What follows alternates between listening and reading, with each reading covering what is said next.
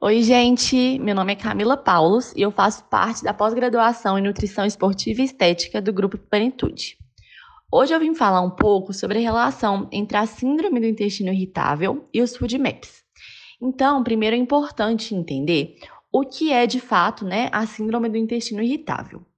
É um distúrbio funcional do sistema gastrointestinal caracterizado por sintomas intestinais crônicos, que podem causar dor, inchaço, desconforto, diarreia ou até mesmo uma constipação. Nos últimos anos, tem se estudado muito a relação entre essa patologia e os food maps, que são um conjunto de alimentos fermentáveis que são mal absorvidos pelo nosso organismo e que podem causar desconforto intestinal. Eles são classificados como oligosacarídeos, disacarídeos, monossacarídeos e os polióis.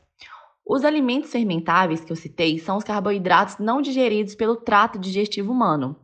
Então, a alta osmolaridade e a formação de gases pelo microbiota intestinal acabam desencadeando os referidos sintomas.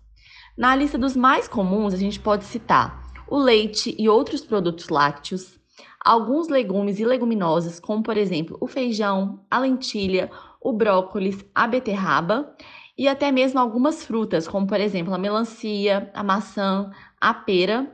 E é muito importante também se atentar ao consumo de produtos adoçados com adoçantes, os produtos light e até mesmo os chicletes.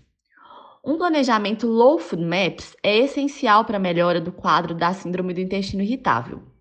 Uma abordagem nutricional individualizada, levando em conta né, a apresentação clínica e o reconhecimento da piora ou melhora dos sintomas com determinados alimentos, é a principal estratégia no tratamento dietético da síndrome do intestino irritável, visto que o impacto de cada indivíduo é muito variável.